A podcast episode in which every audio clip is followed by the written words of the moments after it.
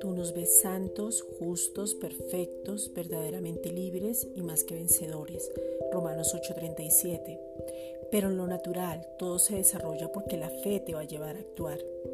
Padre, te pedimos en el nombre de Jesucristo que nos veamos como tú nos ves, que se revele la paternidad en nuestras vidas y tengamos claro la imagen, la semejanza y la identidad que es Cristo.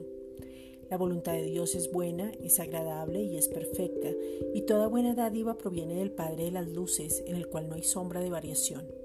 El Padre ya estableció, aún desde antes de la fundación del mundo, el plan de salvación el Padre quería envolvernos en su manto de amor, protegernos, darnos sabiduría y entendimiento. Aún así, Él nunca va a obligar a nadie, sino por el contrario nos atrae con cuerdas de amor, Oseas 11:4. Pero cada cual escoge lo que quiere, Santiago 1:17. Por eso te pedimos, Padre, en el nombre de Jesucristo, que podamos tener una revelación de tu amor inagotable para que ese amor perfecto pueda echar fuera el temor. Primera de Juan 4:18 y miedo que no nos pertenecen, que podamos entender que tu amor no tiene límites, siempre está dispuesto y disponible, no espera nada, es hijo de la libertad, pero también exige. Juan 8:36. Hemos sido creados para la alabanza de la gloria de tu gracia.